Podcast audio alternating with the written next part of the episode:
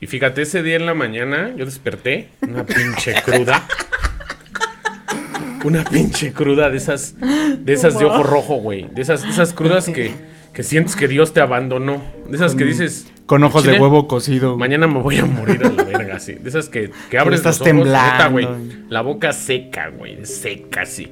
Pinches ojos como si tuvieras arena adentro, güey. Y que no, no, no sabes dónde despiertas. La verga. ¿Cómo están, mis queridos narratofílicos? En esta emisión de Historia Mexicana X. ¿Cómo estás, Ruso? Sobrio todavía me sorprendo, pero bueno. Qué bueno, Ruso. Me da, chingón. me da un gusto verte sobrio. Me da, me da gusto verte en tus cuatro. En tus cuatro cabales, en tus cinco sentidos. Siento que sobrio soy un poco más aburrido, pero esperemos estar en lo contrario. El Tavo sigue grabando, Este güey, no mames, No neta, neta, este güey debería ser director porno, un pedo así, güey. O sea, no deja que las personas tengamos esa naturaleza de tener una pinche cámara enfrente. A huevo tiene que estar la otra Kira viéndome a la Ya grabó agarrándome el nepe. Sí, sí, ya me agarró a mí también. Ahorita que me entre a cagar, me grabas. mocasín. Sí. ¿Cómo estás, Tavo? Hola. no, no es cierto. ¿Qué tal, banda? ¿Cómo estás? ¿Qué tal escuchas? Ruso, Gama. ¿Qué tal? ¿Qué onda, banda? Qué bueno. Muy Hola. bien, muy bien. Aquí en un capítulo más Yeah. con mis amigos. Espero que el día de hoy, en este capítulo, les den mucha información acá, mi querido Gama. Perfecto. Yeah. Pues ahora sí que este es un episodio que, que le hace falta a México, güey. O sea, tenemos Sí, porque. a los despreciados de la historia, güey. A esos hombres que, que dieron la vida, que hicieron algo cabrón por México, güey. Y por Y no puro. pedo. por puro pedo, quedaron fuera, güey. Esos güeyes que. Que, que fueron o, o militares o tuvieron un proceso social fuerte, pero fueron muy importantes para la formación del país y no están muy nombrados. O sea, están más nombrados otros culeros sí, güey. que esos güeyes. Entonces, Entonces, personajes que de verdad hicieron algo, pero no lo tenemos en cuenta o los despreciamos. ¿no? exactamente. Entonces, este episodio se llama Los despreciados de la historia de México. Comenzamos. Los olvidados.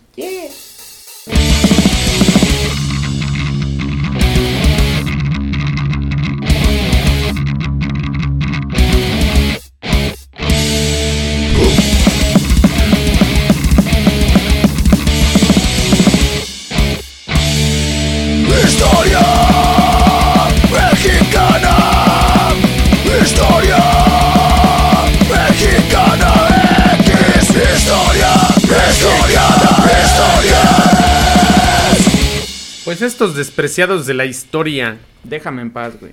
hay unos, unos que, que recurrieron o que, o que hicieron algo significativo.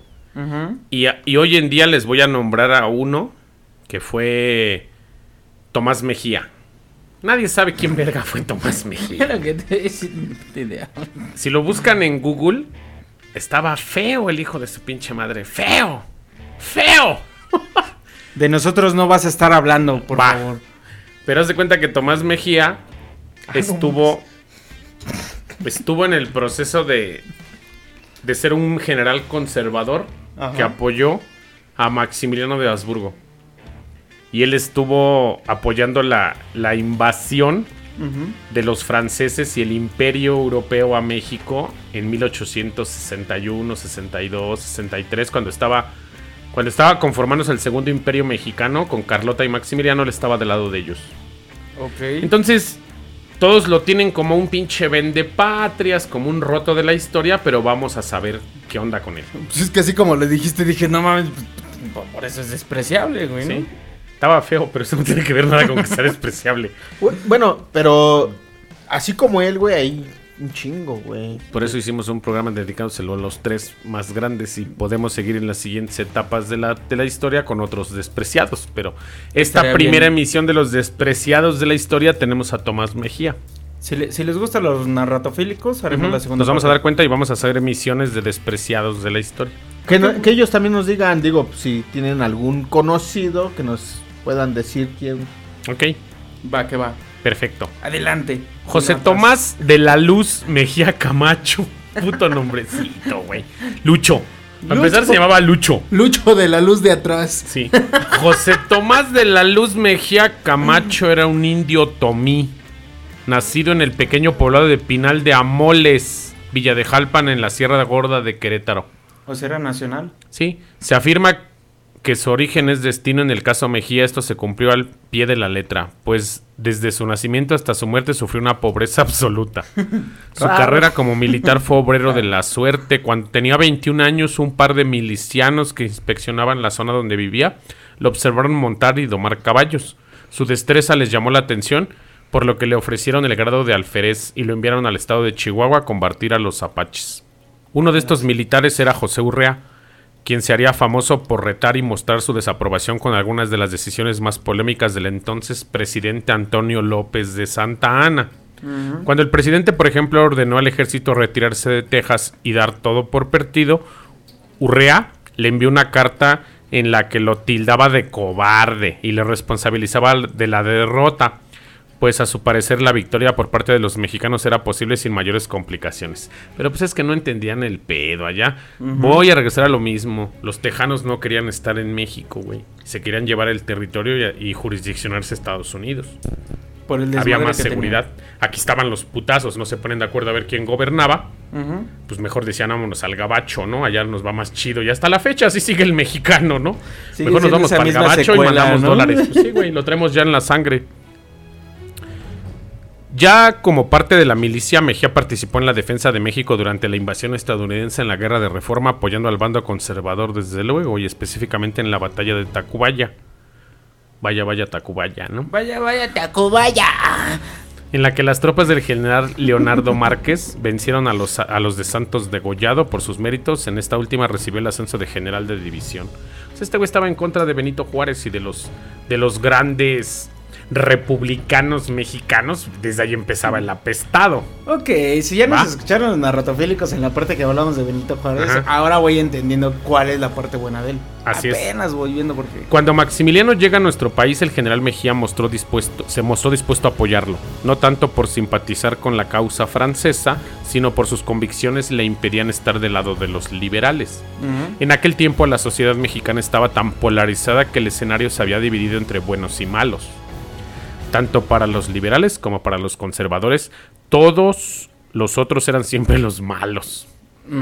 Los conservadores señalaban a los liberales por generar la religión católica, renegar de la religión católica y por su extrema afinidad con los Estados Unidos y su ideología protestante, en tanto los liberales se burlaban de sus opositores por católicos, tradicionalistas, santurrones y mochos, y les reclamaban el hecho de que se suspiran por el pasado impuesto por Europa y no por el futuro que los Estados Unidos representaba. Ahí está la polaridad de, de conservadores y liberales, cuál era su pensamiento. Unos pegados a la Europa, a la iglesia, a ser santurrones y los otros güeyes república gabacha y desarrollo. Como los partidos políticos actuales, ¿no? Así es. De hecho, los dos son- de este lado son santurrones. Republicanos según somos, pero somos santurrones pegados a los gringos. Fíjate. Esta es una de las razones por la que es injusto tachar de villano o traidor a los personajes que participaron en la vida nacional durante aquel tiempo, pues tanto liberales como conservadores actuaron como mejor les dictó su conciencia, y su conciencia les aseguraba que estaban en- peleando por México. O sea, a pesar de que querían que gobernara Maximiliano aquí, pues ellos decían, güey, pues va a gobernar un güey que sabe gobernar. Aunque ese güey era de Prusia, Extranjero. extranjero, pero ya lo vimos en el episodio 5 de la primera temporada. Si lo han escuchado, ese episodio tiene un chingo de reproducciones, es de los que más se ha reproducido porque la gente tenía duda de saber qué hizo Maximiliano por México y él hizo un chingo de avance. Muchas de las cosas que hoy en día se usan en México él las dejó y las replicó y las copió Benito Juárez. O sea, en sus ideas, según de ser liberal, era mucho más liberal Maximiliano de Habsburgo que los mismos republicanos mexicanos. Porque él venía educado de Europa, güey. Venía con unas ideas más Lo que frescas. decían otros programas, que como no eres mexicano te vamos a meter el pie, aunque nos estés haciendo el bien, Así es. nos vale madres. Bueno, pero por ejemplo, él como capitán, ¿ayudó o no ayudó? ¿O qué? Si estás poniendo atención. No, o sea, sí. la- eh, pero, o, o- o sea, sí, porque la verdad, o sea, queda esa, esa incógnita a veces. Están de- todos contra todos. Nadie se ponía de acuerdo. Y todos decían, yo estoy haciendo el bien para México. Pero, pero entonces, olvidado, ¿por qué, güey? Digo, Porque peleó del lado de la causa de los que perdieron. y, eh, y volvemos a lo que decías, güey. La historia es contada por los que ganadores. ganan. Ganó Benito Juárez, él tiene un chingo de hemiciclos y, y este pobre diablo ahorita vas a ver cómo acabó. Ok. Fíjate, pues bien Mejía era un devoto católico considerado que el lado correcto era el de los conservadores. Por ello, en cuanto se encontró frente a frente con Maximiliano, le dijo sin mayor preámbulo unas sencillas pero reveladoras palabras. Y cito, Señor, no sé hablar ni mucho menos decir lo que otros quieren que diga. Soy un soldado rudo que está dispuesto a derramar su sangre por usted y le juro que sabré morir a su lado si la suerte nos lleva juntos al patíbulo. Oye, Pero- nomás que huevotes. ¿Sí se la chupó o no? No, pues sutilmente le dijo, no sé qué pedo, pero me rompo la madre, ¿no? No. Le dijo, yo no me rajo, me voy a sentar con usted. Y Maximiliano venía a hacer, como lo vimos en episodios anteriores, cosas chingonas por México. Pero, por ejemplo, él, bueno, él creía en Maximiliano, por eso es que... En los conservadores, en el Partido Conservador Mexicano.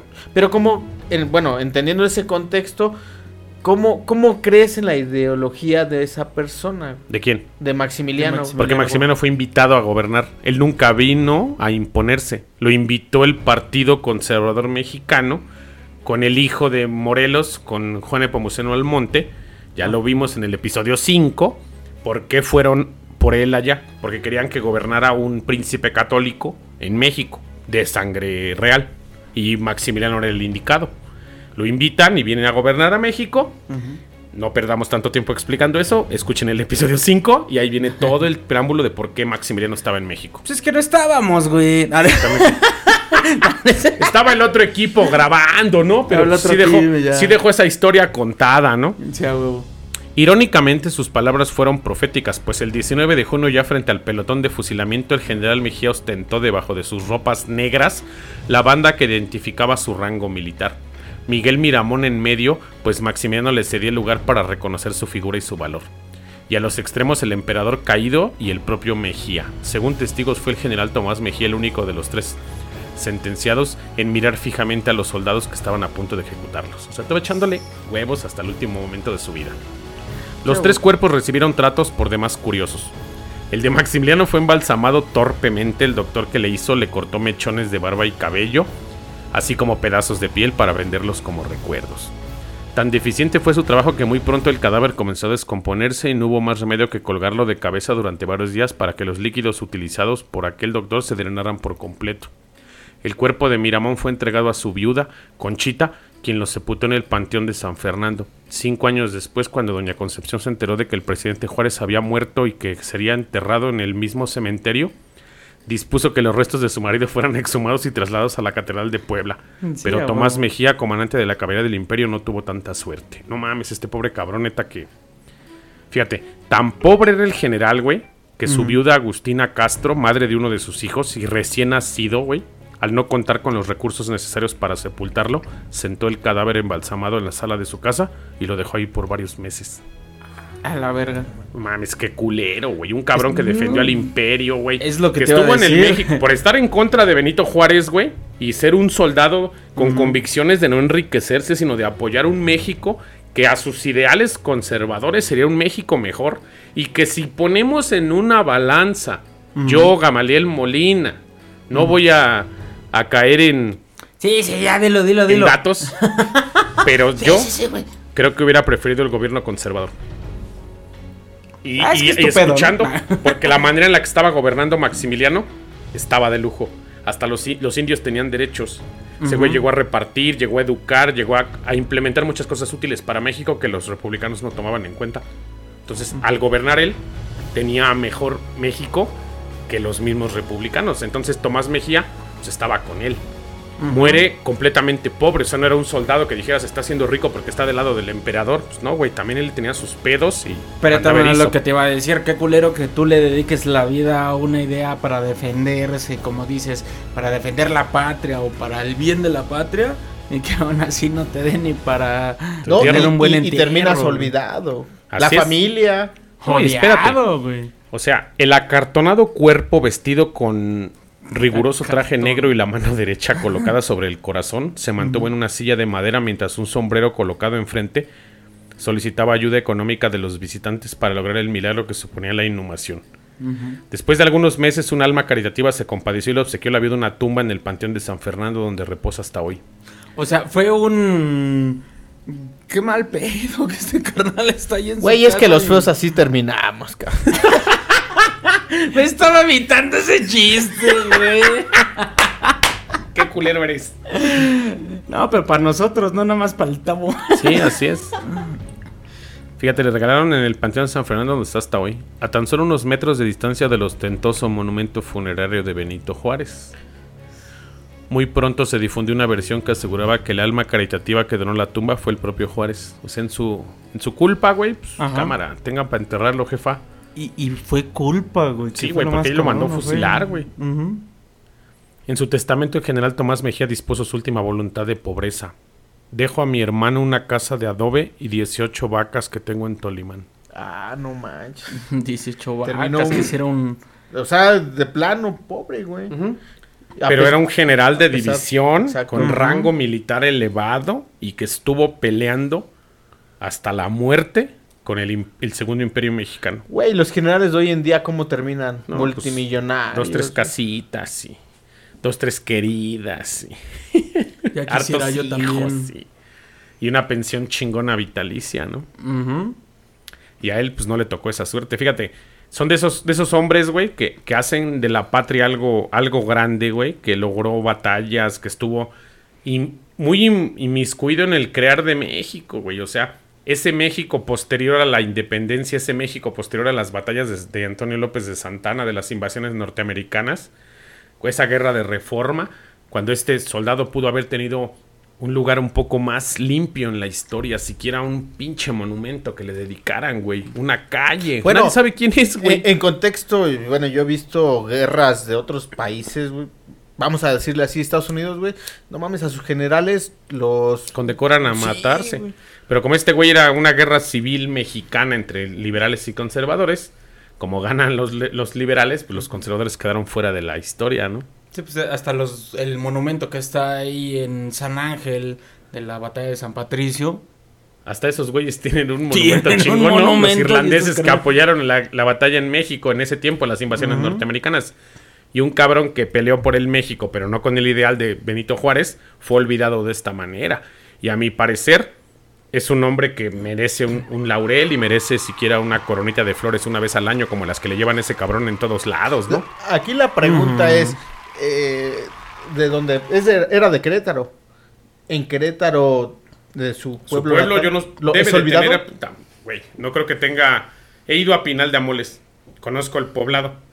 No vi un solo monumento de Tomás Mejía. Quizá estoy equivocado y los narratofílicos que nos escuchen en Querétaro o que conozcan un monumento de Tomás Mejía, háganoslo saber en redes para hacer una acotación o hagan el comentario en Facebook, en cualquiera de nuestras plataformas y ahí nos vamos a enterar si Tomás Mejía cuenta con algún pues, algún monumento, güey, algún respeto que se le pudo haber dado por todo lo que hizo por México. ¿Y si vas a Querétaro muy seguido?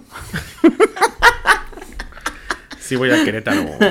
Ay, Ese güey va a Toluca por el chorizo.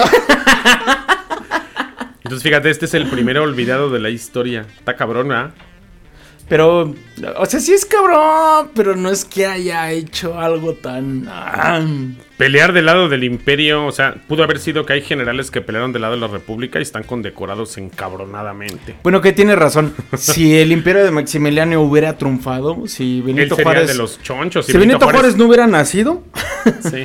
tal vez sí es- muy No fue Benito Juárez el que lo derrocó, lo derrocaron entre No. Felipe de Berriozábal, Ignacio Pero si hubiera, si hubiera una igualdad, creo que tanto perdiste o ganaste, hay que reconocer, güey. Bueno, es lo que yo pienso, ¿no? Pues sí, pero la, la historia siempre la van a contar los que ganan, güey. Y aquí se ve el clarito ejemplo, Desgraciadamente. que ese güey se quedó afuera de la fiesta. Los que ganan o los que hagan más desmadre. Pues básicamente son los que... Pancho Villa no ganó y es un ícono. Así es. Hizo desmadre. Mm, bueno, sí, sí hizo, de, sí hizo No relajo. ganó, sí hizo un buen desmadre. pero ayudó, o sea, era lo que decíamos, ayudó muchísimo. Mm, saqueó, hizo un desmadre, pero eso lo vamos a dejar para otro episodio. Mm, Sí. Va, va, va. Felipe de Jesús Ángeles Ramírez le hacen justicia actualmente y muchas cosas se llaman Felipe Ángeles en Pachuca. Tiene muchas avenidas, tiene tiene muchas muchos lugares con su nombre. Él sí estuvo un poquito más. Pero también es- pero no está no tan- es la gran cosa. Es un, des- es un olvidado de la revolución. Al mismo tiempo, hace unas, unos añitos, el presidente de la República, Andrés Manuel López Obrador, nombró el nuevo aeropuerto de la Ciudad de México, Felipe Ángeles. Felipe Ángeles. Entonces es el AIFA, Aeropuerto Internacional Felipe Ángeles. Oye, no manches, pasas por la autopista y por todos lados, AIFA, AIFA, AIFA. Y realmente yo ahorita, bueno, nunca había escuchado en mi vida a Felipe Ángeles, Y ahorita hasta vas a saber ahorita. ¿Quién era? Sí, yo tampoco sabía quién verga. Sí. ¿Quién es ese güey? Pinches olvidados de la historia, pero aquí vamos a darle un poco de justicia al señor. Nació en Zacualtipan, Hidalgo, el 13 de junio de 1868. Fue hijo de Ángeles Melo. Ángel- Felipe Ángeles Melo. Melo, Melo muerdes. Me lo lames. Ese mero Melo. Un coronel que combatió contra la invasión estadounidense en 1847 y a la francesa en 1832 y de Juana Ramírez, vaya, su mamá.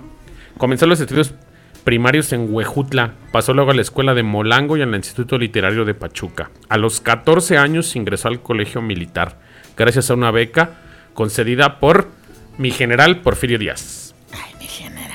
Con motivo de los servicios de su Ya padre chúpasela. durante el... Ya, ya, ya es un cadáver, colega. Necrofílico este. A los 14 años, no me interrumpan, cabrones. Gracias a su beca. Ah, con motivo de los servicios de su padre durante la lucha con la intervención francesa. Tímido e inteligente, sobresalió como uno de los oficiales más brillantes en una generación donde había militares como Victoriano Huerta, Rafael Equialis, y él egresó en 1892 con el grado de teniente técnico de artillería, que a hoy en día es ingeniero en armamento en la actualidad. Conocía de armas. Así es. Desde muy joven fue profesor sobresaliente del Colegio Militar y la Escuela de Aspirantes de la Escuela Nacional Preparatoria y de la Escuela de Tiro, de la que más tarde fue director.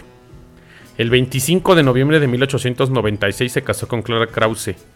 Fue enviado a Estados Unidos para realizar estudios de artillería. En Francia supervisó el armamento adquirido por el gobierno de México y fue ascendido a mayor y le fue concedida la Orden de la Legión de Honor por los méritos realizados durante sus estudios. En cierta entrega de premios del Colegio Militar Ángeles atacó ante Porfirio Díaz al soldado arbitrario y brutal y elogió al hombre de armas apegado a la legalidad y a las obligaciones institucionales. Esta actitud marcó su derrotero político. Fue un militar con altas calificaciones teóricas, aunque con vocación de soldado activo. Fue criticado por iluso e irrealista. Mostró su inconformidad ante las injusticias del ejército con los yaquis y ante el favoritismo como eje de promoción, lo que dio lugar a que fuera enviada una comisión militar a Francia. Otro cabrón. Cuando O el sea- presidente de la República, fíjate, Venustiano Carranza presuntamente ordenó su asesinato, el general Felipe Ángeles Ramírez, Felipe de Jesús Ángeles Ramírez, había cumplido 51 años. Había ganado las batallas más importantes de la Revolución Mexicana y había estado exiliado en Europa y en Estados Unidos. Había sido directo, director del heroico colegio militar y había combatido contra el ejército federal donde se formó conocido por la peor de las traiciones, ser entregado al enemigo por uno de los suyos. O sea, es un cabrón que, que estuvo en los plenos chingadazos, estuvo haciendo que este, esta parte revolucionaria, güey, en los tiempos de Carranza, o sea, cuando el México, después de, la, de que se gana la revolución o que ya se puede decir que derrocan la dictadura de Porfirio, se que jamás fue el... consumó la revolución. Es que nunca, no más que ganar, se consumó, entre Pero comillas. como se revolvió, pues nadie sabía quién gobernaba. Y ahí es donde todo el mundo quería ser presidente y se derrocaba y se traicionaba. Y al final él apoyó fielmente a Madero y luego ya estaba en contra de los intereses de Victoriano Huerta y luego estaba en contra de los intereses de, de Venustiano Carranza y automáticamente se volvían enemigos de los güeyes que hoy en día brillan en los billetes o en las monedas o en los grandes... Más bien, Bueno, pe- pero monumentos eh, del él país. como él como un general, bueno, como una persona que que está en contra de esos líderes, güey, que quieren oprimir o que quieren no sé, güey, eh, tener a la, a la- a la población, güey, de alguna forma reprimida, güey. Por ejemplo, él qué, qué estudio, o, ¿Quién? qué- o sea, el general Felipe Ángeles. ¿No viste todo lo que fue? No, sí, pero, Sí, pero yo- me yo- refiero, güey, que le hace cambiar, güey. Digo, él al final de cuentas él recibe órdenes, güey. Por- pero es un por- por lo general. que- por lo que Son- iba son diciendo- inst- los, los militares de alto rango Van son a instrucciones. institucionala- Son institucionales, güey. Respetan la pero, ley pero y por lo que respetan vas, las órdenes. Pero por la- lo que vas diciendo que le decían fantasioso y todo eso, yo siento, pienso yo, quiero creer que él daba más a una ilusión para encuadrar todo, de, o sea, dejarlo todo bien. Pero es o sea, no- no, no cegar de- y, y menos en esas fechas. No, y el hombre jamás se va a dejar encuadrar al 100. No, jamás. Tendría que ser una dictadura perfecta para que todo suceda. Pero él buscaba eso. O Él sea, dijo un- al final de sus días, güey. Mi muerte hará más bien la causa democrática que todas las gestiones de mi vida, porque la sangre de los mártires fecunda el suelo donde brotan los ideales. Sabía que se le iba a llevar la Ay, güey. chingada. Y de antemano aceptó y dijo, va, voy a ser un mártir de la revolución, adelante. Y desgraciadamente no lo fue. Eso lo declaró, ¿no? ¿Cómo no? Declaró horas antes de enfrentar las balas de madrugada el miércoles 26 de noviembre de 1919. Sus últimos pasos los dio sin haberse bañado antes. O sea, se puso. Puso guapo. Sí, se puso guapo. Dice, tan pulcro, siempre arrastrando consigo una tina para sumergirse en agua helada al salir el sol. Ah, cabrón. Para después rasurarse. Recor- el perro. Recortar las puntas del bigote hasta la perfección. Ritual que explicaba a sus subalternos con aspiración de que la muerte no lo encontrase desaseado. Ah, o sea, morir con clase. Exactamente. En el día de su fusilamiento, purificó. así es, el general Ángeles, hijo de militar, nieto de militar, siempre a punto de convertirse en titular de la Secretaría de Guerra, tenía 34 años de portar el uniforme, cuatro hijos, deudas, una historia de novela, una vida donde la lealtad estuvo siempre por encima de cualquier conveniencia o tentación, y la rebeldía, el desasosiego, la búsqueda de Dios, el amor a la patria, presentes así como la necesidad del combate. Había rechazado insinuaciones, propuestas, casi exigencias para que fuese presidente de México, de sus jefes, también de sus enemigos, recibido la más alta condecoración del gobierno francés y la vejatoria expulsión del ejército federal. Fue además un militar que supo escribir de manera pulcra, correcta, amena y elegante. Escribió un diario, cartas, artículos para publicarse en revistas y periódicos. Redactó los telegramas más definitivos y esclarecedores de la lucha revolucionaria. Será un cabrón educado, güey. Ángeles permaneció junto al presidente Francisco I. Madero en las horas más oscuras antesalas de su trágica muerte. Lo hizo pese a los ofrecimientos del traidor Victoriano Huerta, que lo quería a su lado en el codiciado escurridizo puesto de secretario de guerra. Aspiración permanente en todos los jefes militares. El enemigo vencedor lo necesitaba por su inmenso prestigio, una leyenda dentro del ejército federal. O sea, sí tenía su renombre el señor, güey. También siguió inseparable de Pancho Villa en las derrotas anunciadas y las batallas compartidas en la entrada triunfal de la Ciudad de México y en la soledad de la montaña de Chihuahua. El general se quedó siempre al lado de aquello en lo que creía y que puede resumirse en honestidad, compromiso con el pueblo, amor a su uniforme, lealtad, siempre lealtad. Y la amistad. El valor extremo de la amistad que tuvo primero con Madero, después con Pancho Villa, con José María Maitorena, con Manuel Calero y con Federico Cervantes. Fue un jefe militar que se rebeló contra aquello que no podía respetar. Eh, eso es lo que estaba diciendo ahorita. O sea, de que fueron fantasiosos y todo lo que lo tachaban. Que no era Idealista. un tache Un malo. hombre idealista, güey. Exacto. Que respetaba Idealista- su ideal y no se vendía. Idealista por el pueblo y la gente. Bueno, Que- yo, pero por ejemplo, en ese tiempo porque había lucha, güey, ¿no? Hoy en la actualidad no hay, no pasa eso, no hay lucha, güey. Pero, pero por ejemplo, a lo que el contexto que me da de ese, de ese entonces, güey, era gente, güey, que, que, que luchaba, güey, porque quería un cambio, quería mejorar al, al, al pueblo mexicano, güey. Hoy en la actualidad, güey, pues, ¿qué está pasando, sí, güey? sí los, ha- sí los hay, los hubo, porque los desgraciadamente, ajá, porque por ejemplo, el creador de los autodefensas, el que igual lo desaparecieron por el intentar mantener lo que fueron los ecosistemas naturales de México, o sea, hay, infinidad de personajes que pu- pueden ser muy mártires a, la- actualidad, pero no trascienden, que desgraciadamente que lo que de verdad debe ser viral, viralizamos tanta pendejada que sale en TikTok, en Facebook y lo que quieras, pero personajes como ellos, ahorita no te voy a decir nombres, tal vez en otro programa, güey, pero que son personajes que quisieron luchar por, no sé, defenderse por el narco, que dejaron de talar tantos montes y lugares que eran patrimonio nacional y cultural que iban a ser mundialmente reconocidos porque no se extinguiera la mariposa, más bien que fuera el paso de la mariposa monarca que también desaparecieron. Este, hubo una mujer que también luchó a madres por, ah, ah, bueno, ese es otro tema, pero de defensa de mujeres que era una política que estuvo a tope, reporteros que fueron, o sea, hay infinidad en México Son que lo intentaron luchar, que desgraciadamente a la fecha desaparecen. Y, y- y creo que este personaje fue parte de que quiso hacer algo, o sea, sí, estoy regido por lo que fue un gobierno, pero, madres, yo, o sea, yo me pongo en sus zapatos y es de, quiero defender al pueblo, yo sigo el gobierno, pero a ver, aguántenme, no, no quiero pasarme de lanza en el aspecto de, ok, quieres que los reprima, pero son buenas sus causas. No por nada se haya ido con Pancho Villa. Así es. O sea, Y, y ahorita que está en contexto por lo del aeropuerto es que pues se escucha mucho, ¿no? ya le dieron un Pero pues hasta renombre. ahí, su nombre. Sí, porque realmente no, No su obra. sabemos. No su obra, sobre su nombre nada más. Así es. Un militar de inmensa disciplina, pero también un rebelde adelantado a su tiempo, un crítico permanente de la corrupción del poder, incluso dentro del poder militar. Un jefe militar que escribió y publicó lo que pensaba con una libertad singular para alguien que voluntariamente asumió las limitaciones del uniforme. Que vivió en el consen- que vivió en el constreñimiento de la disciplina castrense, un hombre que enfrentó a sus superiores para evitar negocios corruptos, una osadía que lo llevó al extranjero varias veces en viajes de estudio, otras para padecer el exilio y la mala suerte sin techo.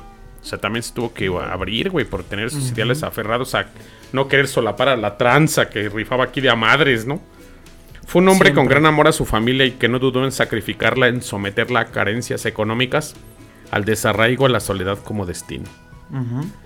Protagonista desbordado de la realidad mexicana de principios del siglo XX, heredero de las costumbres de final del XIX, cercano y lejano al poder en turno, muchos lo quisieron candidato a presidente de la República político encumbrado, al que Ángeles respondió siempre, soy un militar y todos los militares estamos acostumbrados a mandar militarmente. Un militar aún en un cargo civil sigue siendo militar. Y es de los, si te das cuenta, México tuvo presidentes militares toda la vida. Como tu Chile. Sí, fue de los últimos. Bueno, de los últimos, sí, porque después todos los que continuaron, que fueron presidentes de México, ya hablando del México revolucionario, pues fue Lázaro Cárdenas y Manuel Ávila Camacho. De ahí para adelante ya ninguno fue... Fueron, ellos fueron generales de la revolución, güey, cuando eran jóvenes. Y ya de ahí los que continuaron ya fueron licenciados en Derecho y comenzó el proceso de los que estudiaron en Estados Unidos y venían ya Y con ideas fecha neoliberales. Sigue siendo ideas Sí, bien. exactamente, pero los últimos militares mexicanos en el gobierno tenían ideas como Felipe Ángeles. O sea, me estoy dando esa idea de que. Como, como lo que decía en el programa de Porfirio Díaz, a final de cuentas, tienes estudio de derecho, tienes estudio militar, sabes manejar y controlar en general una tropa y quieras o no, a veces un país puede ser una tropa, ¿no? Ujú, Y necesita un güey que, que no sea loco en el gobierno, ¿no? Que digas, pues sí es militar, pero no se le va la chiva al monte y puede gobernar con orden, ¿no? Porque es lo más cabrón, güey. O sea, ve, por ejemplo, estaba viendo hace unos días un documental de Pinochet, güey, la dictadura en Chile, pinches locuras, Ah, derrocando sí, sí, a Salvador sí Allende. muy... Y dices, y se mantuvo en el poder por más de 19 años. Dices, ¿qué pedo con este cabrón? O sea, vino a desmadrar un país, güey, y se aferró a sus causas. Y sí hubo economía, que- hubo venta, hubo un chingo de dinero, hubo petróleo Pero a una madres. opresión a Pero una presión a la, so- a la sociedad y a la población emputada. Que, que hasta sus finales dijo, si el pueblo quiere que siga, y el pueblo dijo, no, vas y chingas otra vez". Pero metió un güey muy cercano a él. Sí, pues así son las Y- dictaduras. dices, así fue mi Firio en sus últimos días. Lo único malo de Porfirio Díaz fue morirse de viejo. Si este güey se Eh. hubiera muerto en la batalla de Puebla, se hubiera muerto en la- en- cuando este güey era un héroe que ganaba 33 batallas consecutivas, ese güey tuviera un monumento encabronado en México, güey, como un recuerdo de un güey que no aplastó un chingo de políticos que pensaban diferente a él. O sea, él como viejo, pues ya empezó a flaquear, a aferrarse a una dictadura, pero impuso muchas ideas de desarrollo. Felipe, siempre de esos militares, lo mismo que Tomás Mejía, en la pobreza, aferrados a un ideal y siendo derechos con México.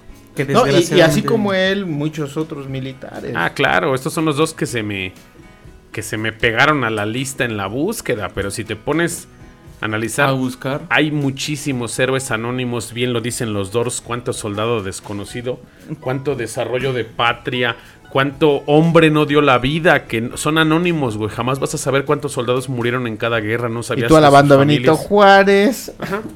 Porque desgraciadamente el que un cabrón que nunca agarró un cohete ni se rompió la madre, le dio reforma a este país, no.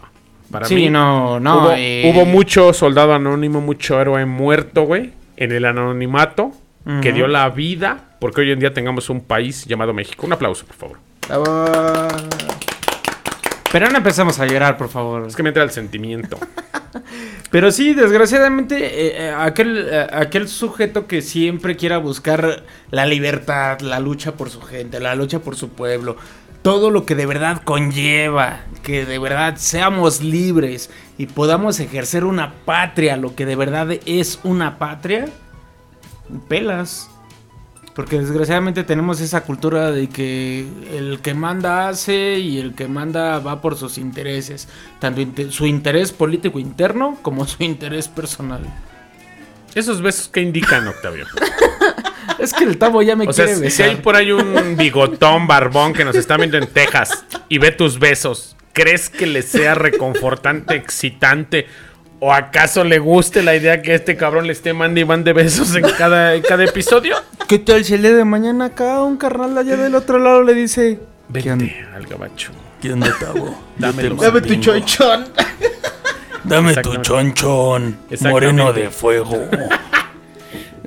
Vamos a tocar al último de estos, de estos hombres sin historia. Ah, y dije, es que si vamos a tocar, pues hablamos acá del tema del tabo No, ya. déjalo, déjalo ya. Vamos a tocarnos, vamos a tocar al tabo. Nadie, nadie, y me atrevo a decir nadie, voy a hablar en números extremadamente enormes, voy a hablar de un porcentaje de la población muy mínimo que ha escuchado el nombre de Gaspar Yanga.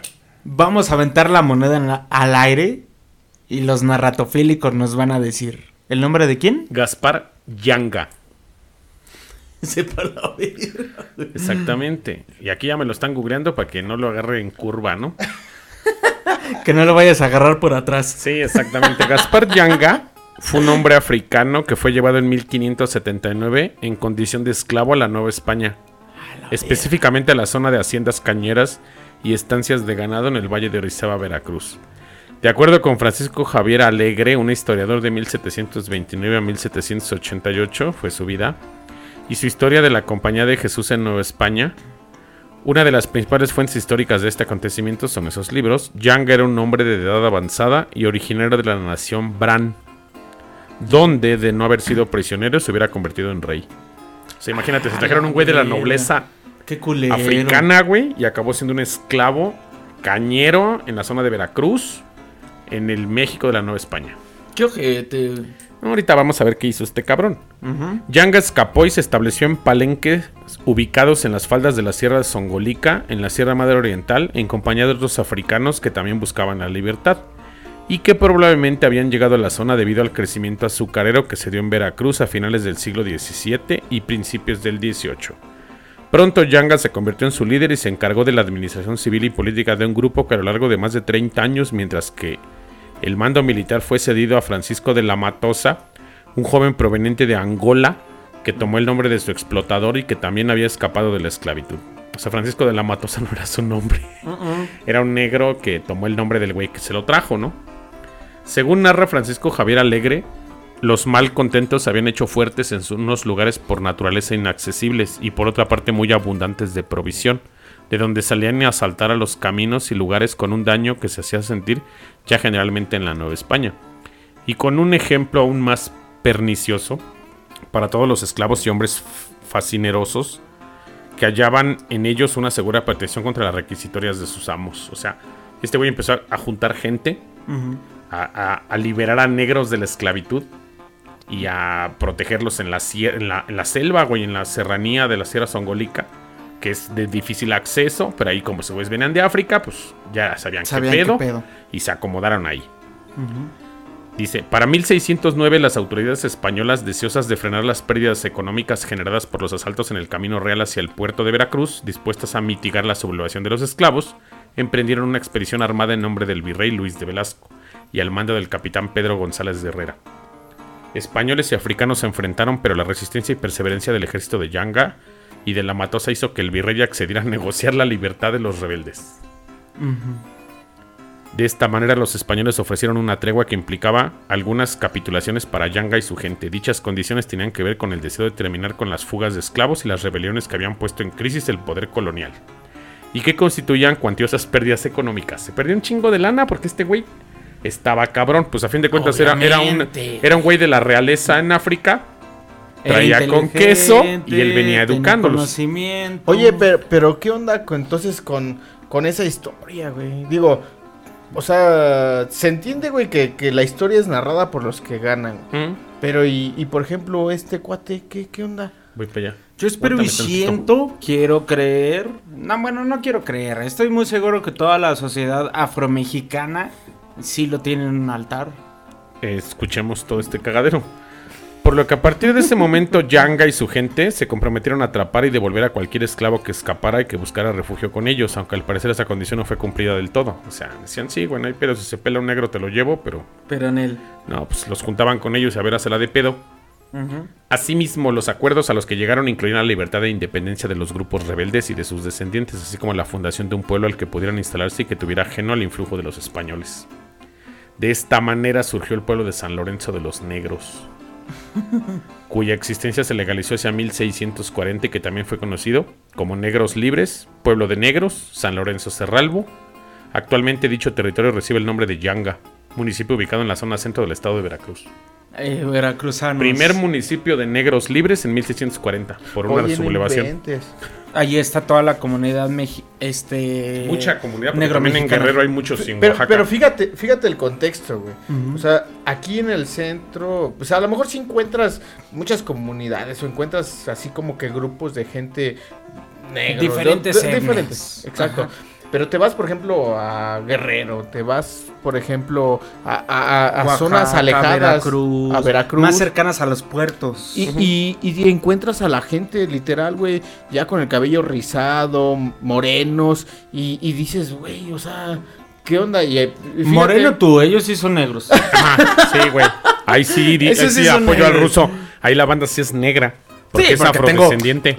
Güey, pero fíjate, eh, o sea, el contexto, güey, aquí encuentras de todo. Y te vas para allá y encuentras a, a muchos pues, con raíces afro- afroamericanas, ¿no? Afro, afro, africanas. Africanas, sí, claro. Y, y, y, no, sí y son af- dices, afroamericanas No, ya.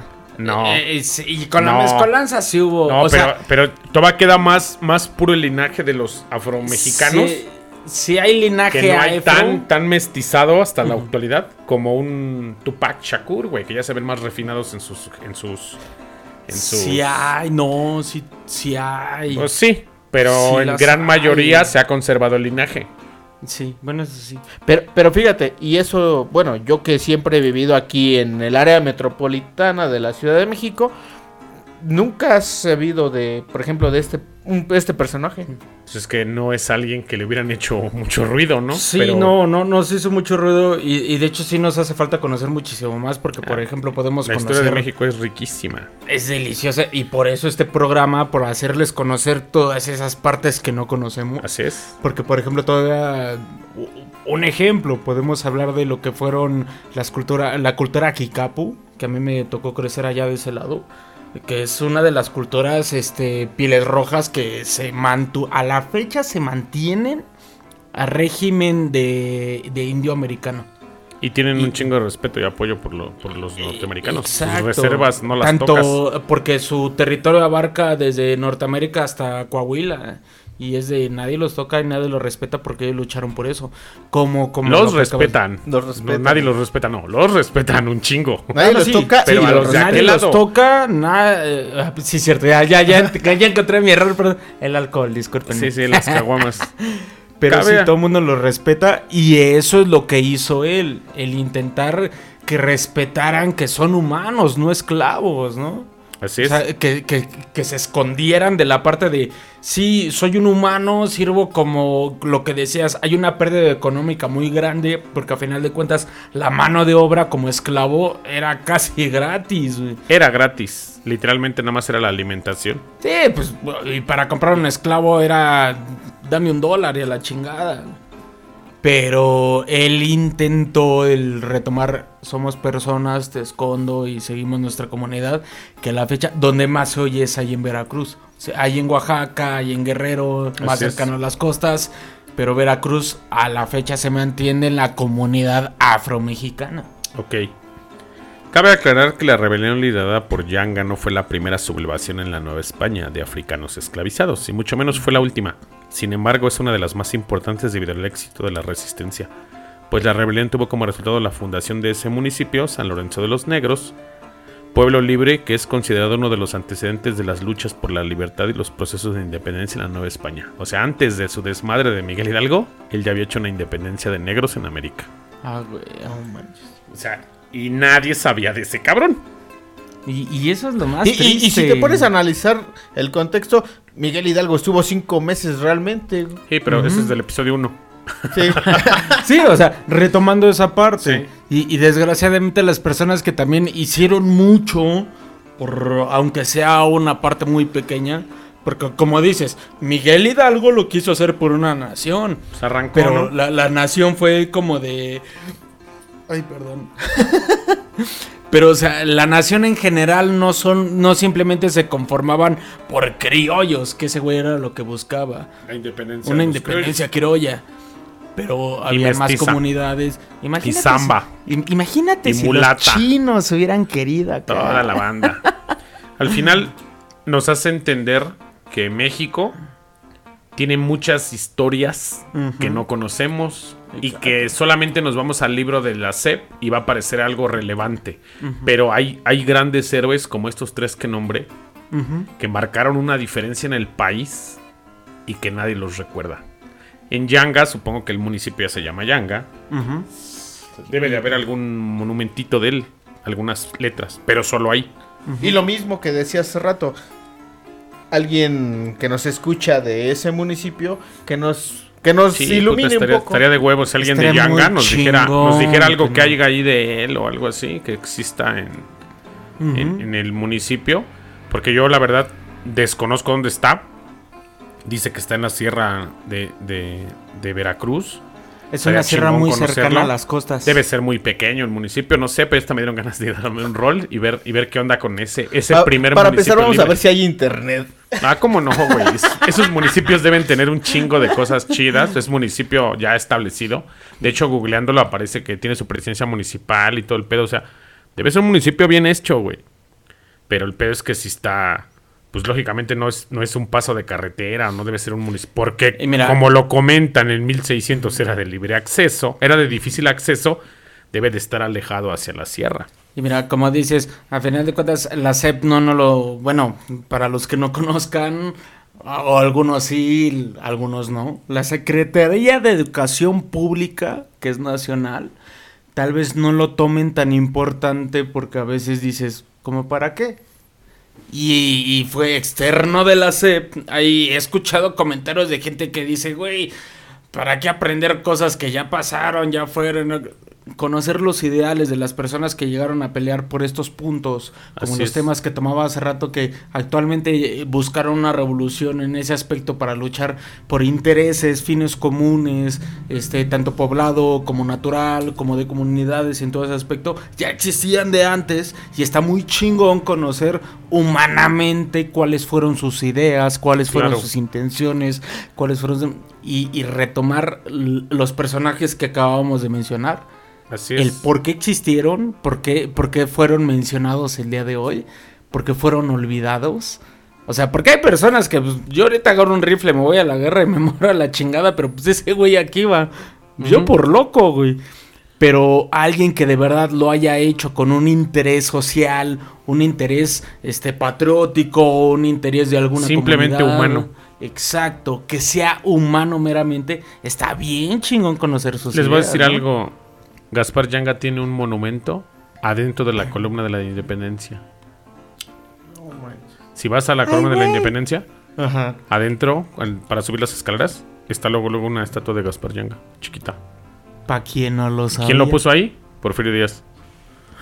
Ah, Discúlpenme, discúlpenme, chavos, pero él le dio así como este pinche negro hizo pedo hace un chingo y se merece un lugar en, en la columna de la independencia. Y ahí está un pequeño monumento en la escalera subiendo. Así que el día que alguno de los narratofílicos que vaya al monumento de la independencia, que es la columna, no es el ángel, sáquense la idea de la cabeza que es el ángel de la independencia, no, es la Es la columna, columna de la de la independencia. Y arriba, lo que está abierto de alas no es un ángel, estudien un poco. Ahí en la escalera está Gaspar Yanga. Así que cuando vayan, narratofílicos, si quieran visitar ese monumento y entren y vean a Gaspar Yanga, digan, este cabrón es el precursor de la independencia de México mucho antes que Miguel Hidalgo. Un aplauso para este cabrón.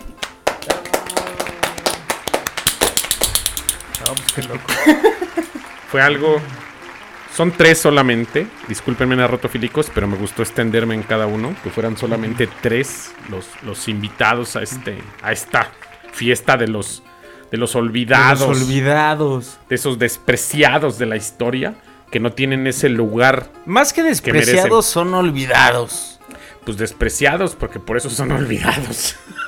No, despreciado podría ser, no sé, un. A Chile no se me ocurre nadie ahorita. Despreciado sería un. Te olvidamos porque eres un pasado de lanza, un ojete y no te quiero recordar, güey. Así es. Como la ex que te dejó por otro güey o te engañó. Eso. Esos sí son despreciados. Despreciadas. Despreciadas, hijas de la chica. Pero, Pero- es que depende de sus preferencias sexuales. Eso sí, Ah, cámara, sí, discúlpame, güey. Ruso, sí tiene toda la razón aquí el tabo. Tus puterías no van con la onda. Las puterías no van con la onda, Holmes. Pues miren, este fue un episodio que no sigue la línea de narrativa de los episodios anteriores que tenía una línea de tiempo para que las personas tuvieran un, un contexto lineal de la historia de México. Como el de los bandidos. Ajá, como el de los bandidos, que también fue a destiempo, y como el del inicio del narco en México, que son los También. episodios anteriores. En este episodio decidimos narrar y darles espacio a esas personas que no son tanto más, se encuentran en la historia y lograron cosas trascendentales. Pero es historia. Así es. Y si les gustó este episodio, por favor, háganoslo saber en nuestras redes. Ustedes que nos siguen, hay muchos de nuestros de nuestros narratofílicos que nos escriben en cuanto acabe el episodio, nos están escribiendo desde varios de varios confines del mundo, desde Tokio, desde Norteamérica, desde Guadalajara, Propio México. de México, nos escribe mucha banda y nos, nos dice, no, gracias el capítulo y los saludamos de regreso, ya los dijimos, a los que nos estén escribiendo los vamos a saludar de regreso. Este, y vamos a darle esta, esta oportunidad a esas personas que no se les tomó en cuenta en la historia para que tengan un espacio y así sean poquitos ustedes los que nos escucharon, se van a dar cuenta que va a nombrarse Gaspar Yanga y va a tener un recuerdo y va a tener un recuerdo Felipe Ángeles y Tomás Mejía, solo ellos tres. Y alguien cuando les pregunte, no, pues es que nadie, nadie sabe quién, cómo no, y van a sacar ustedes. Yo escuché un pinche podcast con tres güeyes que están caguameando, que me contaron quién fueron esos tres güeyes. que Tres güeyes marcaron. pedos hablando de unos personajes que no sabían. Netflix, Yo sí te- los conozco. Netflix, te recordamos que nosotros hablamos primero de eso. A Sí, huevo, a eh, si sacas una serie de Gaspar Yanga ya te metiste en un pedo Netflix, ¿eh? Y estaría muy chingón que todos los narratofílicos nos dijeran, hay un chingo de personajes que están tan olvidados. Que no Eh, sabemos Un ni ejemplo, buscarlos. eh, bueno, digo, así se me, se me ocurre, güey. Mexicanos que, que han dado, bueno, que han hablado de, de otros mexicanos en otros países, güey. Porque también hay, pues digo, pues en otros países también igual se dice mucho y son olvidados. Claro. Exacto. Ahorita todos estos mexicanos que van en los audífonos en el camino o van en el coche escuchando esto y que viven en otro país, O en el sé que les sale lo patriota, cabrones. Sé que, Sí, sé que nos escuchan y dicen, no mames, mi México es hermoso, pero a veces les hacía falta ese pequeño toque para que no se aburran con la historia, porque si escuchan esos programas no son malos, lo aclaro, son muy grandes investigaciones, hermosísimas, muy bien hechas investigaciones históricas, pero eso es como para hablar historia entre historiadores. Nosotros hablamos para la banda, nosotros hablamos para la muchedumbre, para la banda Y- borracha que le gusta la historia. Y que les queden claro que no Moctezuma, José María Morelos y Pavón o Zapata fueron los únicos, por decir algunos de tantos, no fueron los únicos patriotas. hay un chingo. Y si quieren escuchar de más, que nos, que nos digan. Esta es historia para los que fueron a escuelas de gobierno. Esta es historia para el cabrón que ya no quiso Sí, seguir estudiando historia, pero después dice, chale, ¿qué pasó allá? ¿Qué pasó Y- más y, allá? Y, y yo lo veo en los Dreamers, que son los que más nos escriben, ¿no? Que ya viven en el Sí, gabacho y no saben qué hecho, pedo sí. con una tierra de la cual ustedes se fueron hace años. Y ahorita están aprendiéndolo hasta en la peda. Ya me los imagino los güeyes platicando ya en sus pedas de lo que escuchan en este podcast. Ah, güey. y se ponen a platicar. No, güey, yo ya sé qué pedo con todos esos. Y hasta dicen sus amigos del gabacho, no mames, estos güeyes que estudiaron historia o qué pedo. Nos güey, escuchan pero- a nosotros. Pero a pesar de todo eso que no se ha contado, que de los olvidados y de todo eso, créeme que la historia de México, neta, vas a un pueblito y neta que te impresiona. Bueno, México tiene de todo. Hay, hay historias y, y a lo que voy, prepárense porque, o sea, ya hablamos de la historia lineal, pero vamos a salirnos de la línea y vamos a hablar de muchísimos temas de historia referente a México que les va a encantar y dices, ay, güey. Claro. y es historia. Es Así es, o historia, sea, México final- es historia en todo. Miren, el capítulo 1 grabado por nosotros ya es historia. Ah, Sí, ya el somos capítulo historia. 6 ya es historia. Lo que sucedió ayer ya es historia. Recuerden que la historia es ese momento que sucede atrás del momento presente. Así que en todo momento se está escribiendo la historia en todos lados. Este güey ya se puso filosófico, Así ya no debe le den ser, otra. cabrones. Las puterías del ruso es historia. Si, si siguen siendo, son el presente. Si ya fueron, son historia. Ya, ya fueron. Hasta ¿Cómo que te encuentran en 40. redes, Rusito? Como Dan Ciner en cualquier red social, ay, cualquier, nada más tengo Facebook e Instagram, pero Facebook también me pueden encontrar en mi página oficial como El Ruso, el espacio ruso, ah, con doble S. Ok. Y ya. ¿A ti cómo te encuentran, Tabo? A mí en Facebook como Tavo López, en Instagram como Tavo López R. Ay, güey. A mí me encuentran como Gamaliel Mall, TikTok, Instagram, Twitter, Facebook, Instagram. Donde sea, dice. Así es. Y por favor escríbanos, síganos en las redes, hagan acto de presencia. Me gustaría escuchar sus comentarios si es que vienen de otra ciudad, de otro estado, de otro país, nos escuchan en otro continente. Neta, dense el espacio de saludarnos y les vamos a regresar el saludo hasta allá para que se sientan como en casa, como chingándose un taco de carnitas en el metro Indios Verdes. Unos tacos Ese olor a mercado mugroso les va a llegar hasta el Mm. país que se encuentren si escuchan esta emisión. Exacto. Donde quiera que estén, con una chela en casa, en banqueta, en bar, en el partito, en donde sea. en los separos, donde llegar. pero con una chela en mano. Como haciendo el amor en el motel de Del que está sobre la avenida. Hoy nomás este güey. Es que también es un mexa. Sí, sí, es de en un Mexas, motel. sí, a huevo. Y ahí escucha el podcast para que te pongas intenso. Pues nos vamos, una emisión más. Espero vernos pronto. Esto fue Historia Mexicana X. Berno, nos están escuchando, güey. Ya nos están viendo, mira. Bueno, ahí sí, ya está nos la van cámara. a ver. Ya ubicaron, mira nomás, este par Ah, de putos. Dios mío. Este, güey. Saludos en el siempre sucio. Saludos en la fábrica de churros. Bye. En el Besitos. yoyo. Besitos en, el, en la boquita de la viejita.